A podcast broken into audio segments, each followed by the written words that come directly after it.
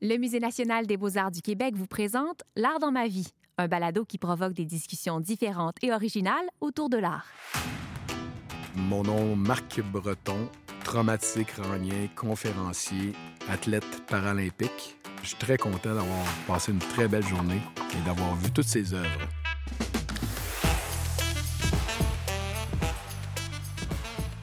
Marc Breton, on a visité ensemble l'exposition D'où venons-nous? Que sommes-nous? Où allons-nous? Oui.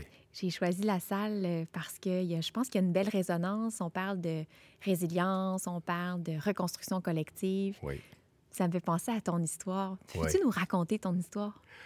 Oh, bonne histoire. OK. Ah, ça part de loin. Euh, écourtée ou longue? hein? Comme tu veux, comme tu le sens. Je travaillais, j'avais mon bureau de publicité sur la Grande Allée. J'ai toujours été attiré par l'art. La chanson, la musique, euh, l'humour. C'était bien le fun parce que en été, ben, t'avais le Dagobert qui était en hiver. Le Dagobert à l'autre bout. Ça a donné pendant ce temps-là qu'il y avait les lundis juste pour rire, qui est animé par Mario Grenier. Donc moi, je travaillais toute la journée. Puis là, le soir, j'allais voir les lundis juste pour rire. Donc c'était ça. Fait que tranquillement, à travers ça, c'était bien le fun de travailler de même, mais je perdais l'essence même de qui j'étais. J'ai dit, l'art que j'aime, euh, comment je peux l'amener? C'était bien le fun de faire de la vente puis faire mon petit show d'humour pour motiver mes vendeurs. Je les faisais rire, c'était ça le but.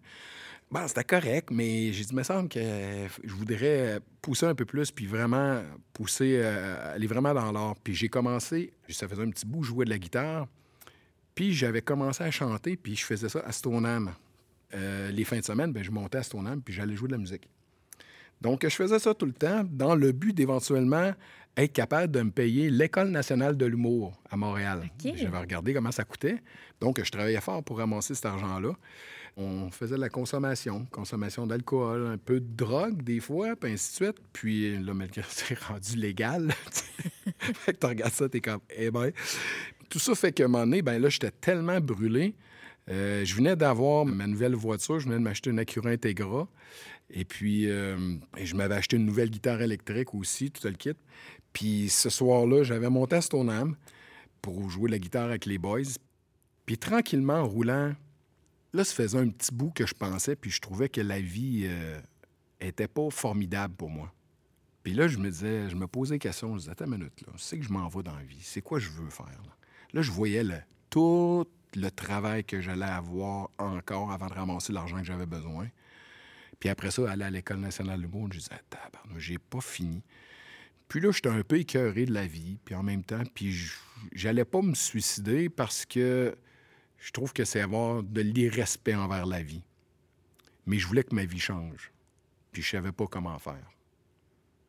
Je suis pas un vraiment chrétien, puis je vais à l'église tous les dimanches, mais je suis un gars qui croit.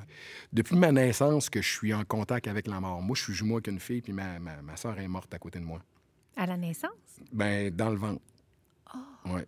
Puis après ça, mon meilleur ami est mort en troisième année. Puis après ça, j'ai eu cinq amis qui sont morts dans le temps de secondaire. Du secondaire 2, secondaire 2, 3, 4, 5. À Polyvalente Loretteville, j'ai cinq amis qui sont morts dans ces années-là. Fait que la mort, puis moi, on est comme. On est accrochés. On n'est pas accrochés, mais on a, quelque chose qu'il faut régler ensemble. Puis c'est ça, je disais, non, j'ai demandé comme aux bons yeux, j'ai dit, écoute, euh, j'ai dit, moi, là, la vie, je la trouve poche. J'aime pas ce qui m'arrive, je sais pas quoi faire, je sais pas par où passer, mais faites qu'elle change. Faites qu'elle change, mais pour le mieux. Puis euh, ça reste de même, puis j'ai eu mon accident. Visiter le Nouveau-Québec.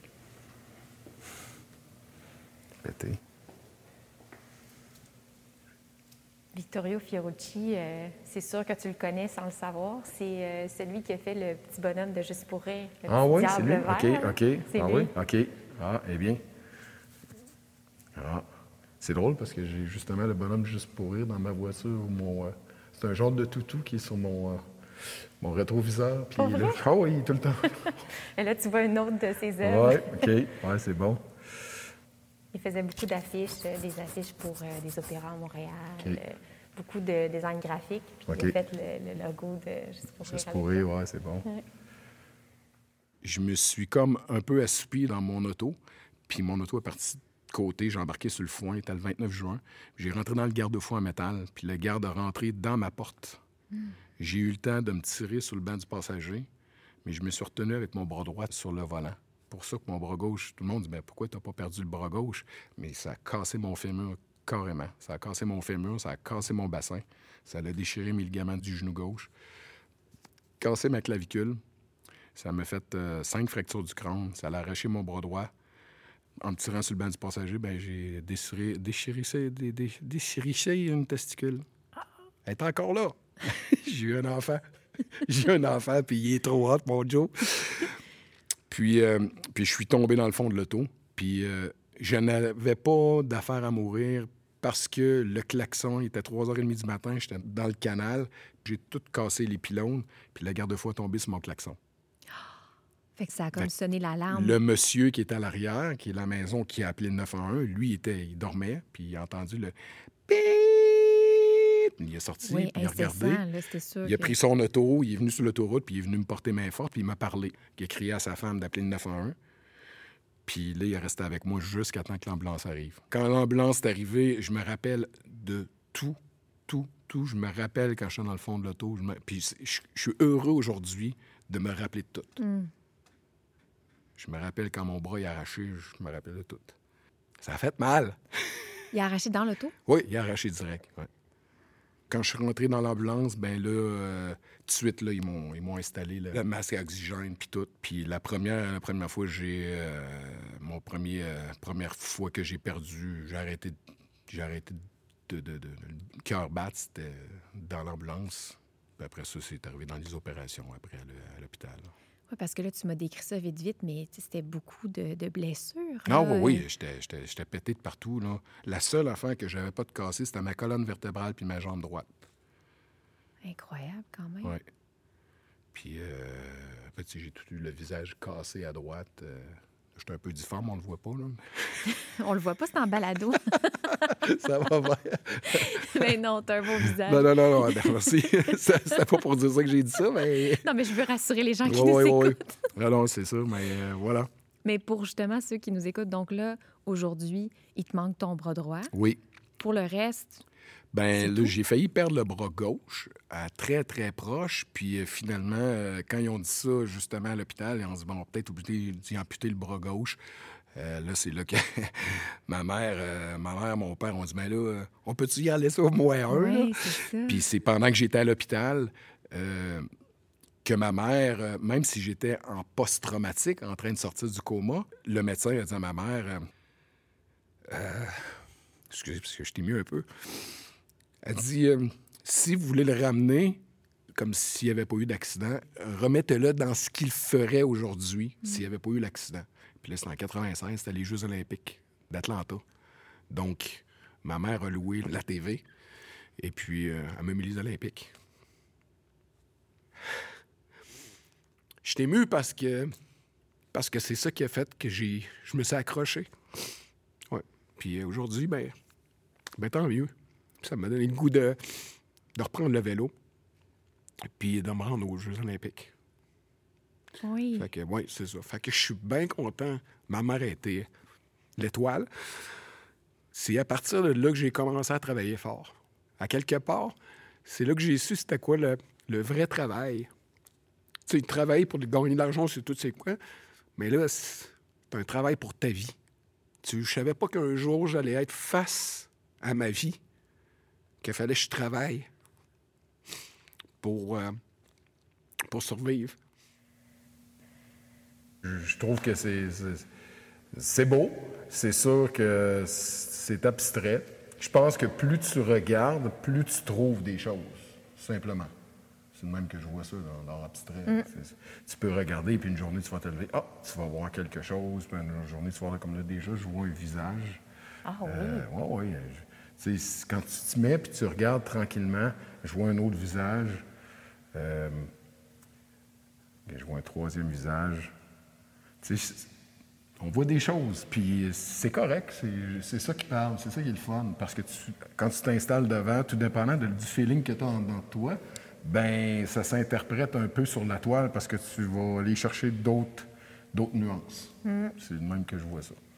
C'est comme pas fini, mais en quelque sorte, c'est euh, ben, c'est un peu, c'est un peu l'immensité de la vie parce que on est dans notre tourbillon partout, puis finalement la vie elle continue, puis euh, bon, c'est à toi de donner ce que tu veux, euh, tu veux donner au genre de vie que tu veux. C'est un peu ça. Mm.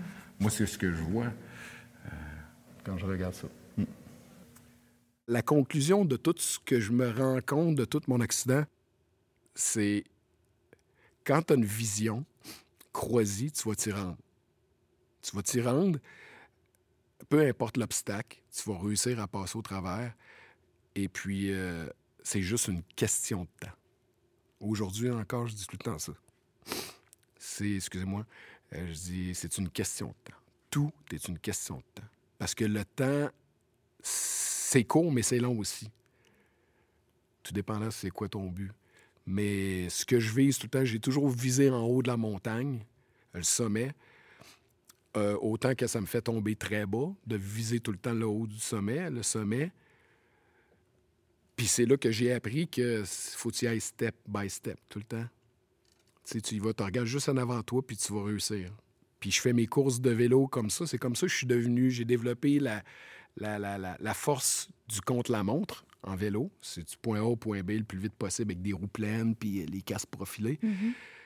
Puis quand tu roules rapidement comme ça, tu n'as pour, raison, euh, je sais pas moi, un, 12 km, 15 km, je me suis rendu compte que la meilleure manière d'avancer vite comme ça, c'est pas de penser que tu vas te rendre à la ligne, c'est de regarder juste en avant de toi puis d'essayer de pédaler le plus vite possible pour les trois prochains mètres.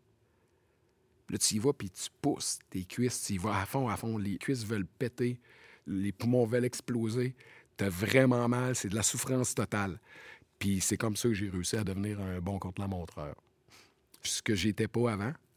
Avant, j'étais plus un sprinter, mais quand j'avais mes deux bras, et maintenant, juste avec un bras, je suis devenu meilleur dans le contre-la-montre, juste parce que mon mindset a changé. C'est un boxeur? Oui, ça s'appelle l'ascension de, du duo d'artistes Cook-Sasseville. c'est vraiment pété. Et quand tu dis c'est pété, c'est quoi que tu trouves le plus. Ben, c'est parce que c'est un boxeur, ça sort du nez, comme le sang de mort descend, avec des gants rouges. Il est comme en pyjama, mais aussi en même temps. il est comme un soir de boxe, il écoute ça avec ses, avec ses pantoufles. Pété. Non, non, c'est. Euh, ben, dans le fond, à peu près tous les les, tableaux, les, les, arts, tu trouves une signification. Ta signification, c'est là ton rythme de vie. Qu'est-ce que tu as vécu dans le passé? La manière qu'on voit les tableaux, souvent, c'est notre passé qui vient interagir dans la vision qu'on a. Hmm. La conclusion qu'on y porte. Oui, le bagage, en fait. Ouais, oui, c'est ça, c'est en plein ça. Tu rentres dans la salle, mais tu as ton bagage. Oui, c'est ça, ton bagage, oui, oui, effectivement. C'est drôle ce que ça l'a fait, l'accident sur moi, étant donné qu'on a tellement mis l'accent sur le fait du traumatisme crânien, puis qu'on est comme classé, hein? On n'est plus bon pour travailler, nous autres. Pour vrai, on est, déclaré inapte à vie. Ben, moi, j'ai été déclaré inapte à vie. Ah, oui. Mais je le savais, à quelque part, quand que je voyais tout ce qui nous faisait faire au centre de réhabilitation, j'étais comme, hey, je veux pas faire ça. Non, non, si moi, ils me disent, t'es obligé de casser des lettres dans une salle, tu sais, donnez-moi pas un travail que je vais, je vais détester, puis que je vais vouloir m'ouvrir les veines, là.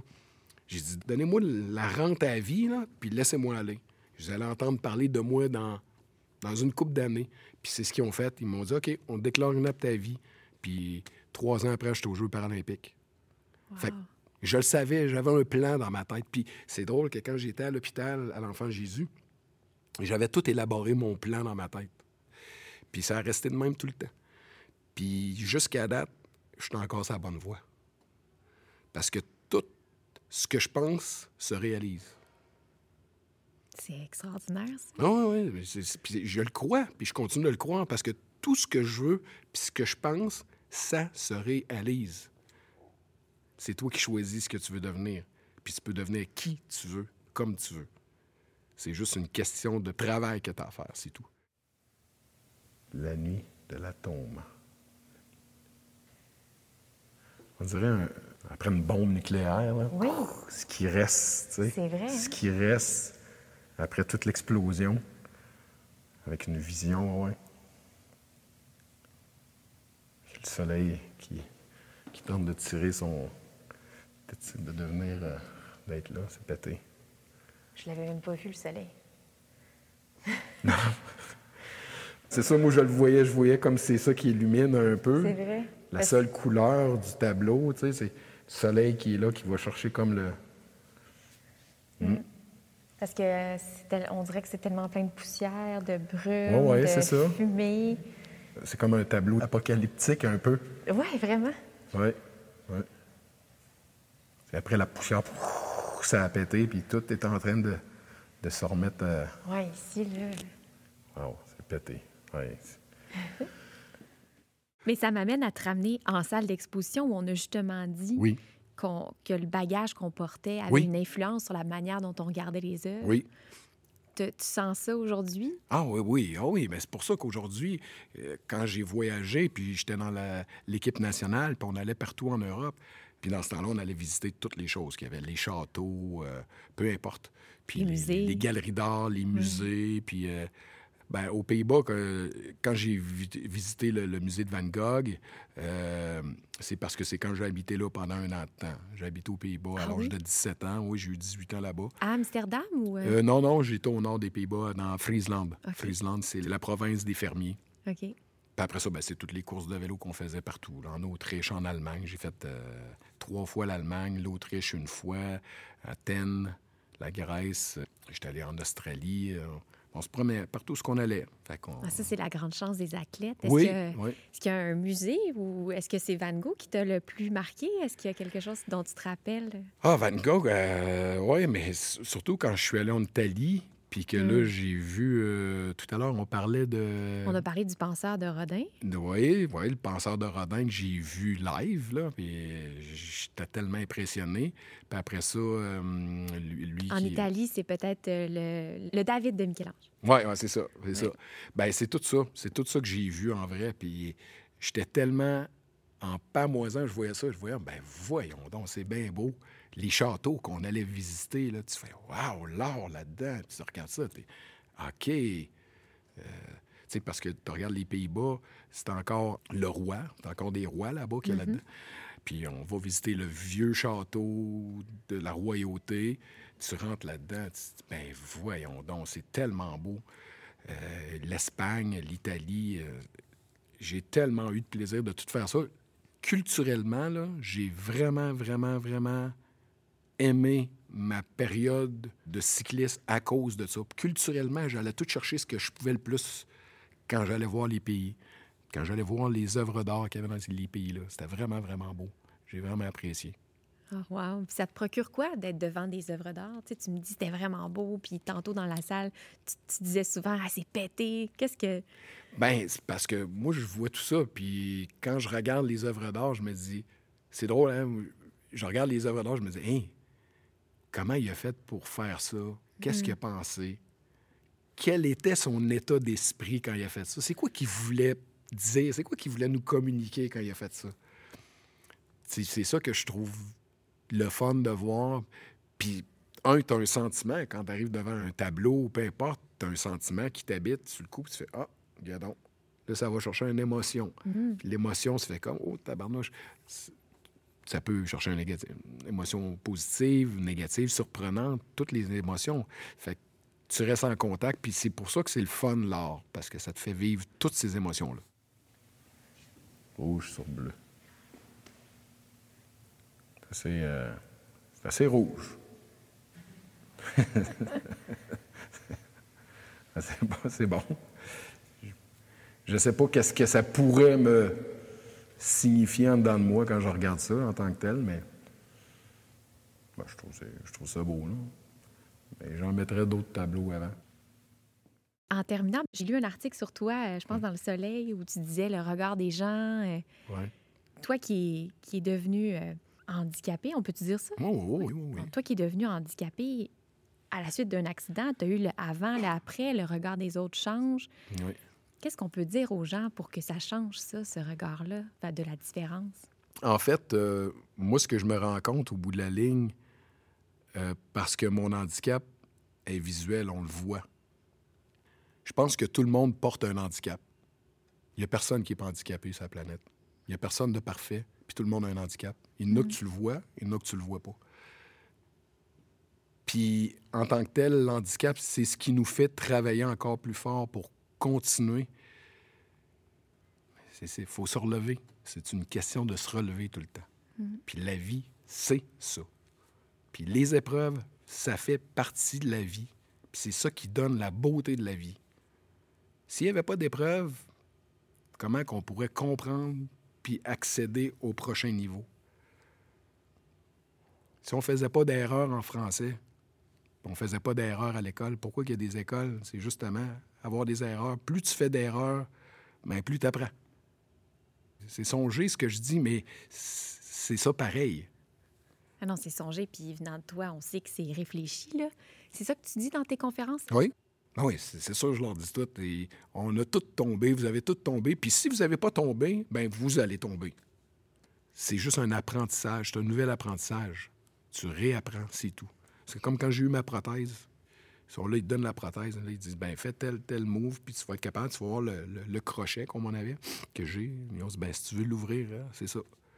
ils te montrent comment ça fonctionne. Tu réapprends. J'ai réappris à marcher, j'ai réappris à, j'ai réappris à courir, j'ai tout réappris. J'ai réappris à manger. J'étais droitier. J'ai réappris la main gauche. Puis avec la seule main que j'ai, ben je, déjà, je suis handicapé à 80% 75% de la main gauche. Le premier coup, je me bavais dessus. j'ai eu du pâté chinois pour sauver pas la coupe de fois. M'habiller, m'habiller d'une main. Prenez juste le. Souvent, je dis ça dans les conférences. Arrêtez-vous 30 secondes. Là. Qui, est droitier? tout, le monde, tout le monde, le trois quarts du monde lève leur main. Je dis OK, parfait. Pour les 10 prochaines minutes, vous allez prendre votre main non dominante, votre main gauche. Puis les gauchers, vous allez prendre votre main droite. Je dis là, vous allez prendre une feuille de papier, vous allez prendre un crayon, puis vous allez écrire. Puis là, je donne une dictée. Hey, là, ça rit. Puis là, ça, rit entre eux autres, puis ainsi de suite. Juste la manière de t'habiller, juste te mettre ta ceinture de ta main dominante. Je n'ai juste une, fait que à ce temps, il faut que je fasse de cette main-là. C'est ça un peu mon histoire. Mais c'est une super belle histoire, surtout très inspirante. Ah, ben merci. Merci énormément de l'avoir partagé avec nous aujourd'hui. Merci pour ta visite au musée. C'était vraiment le fun. Merci. Puis euh, moi, je suis content d'avoir vu tout ça. Puis étant donné, je sais que ça fait partie de ma ville.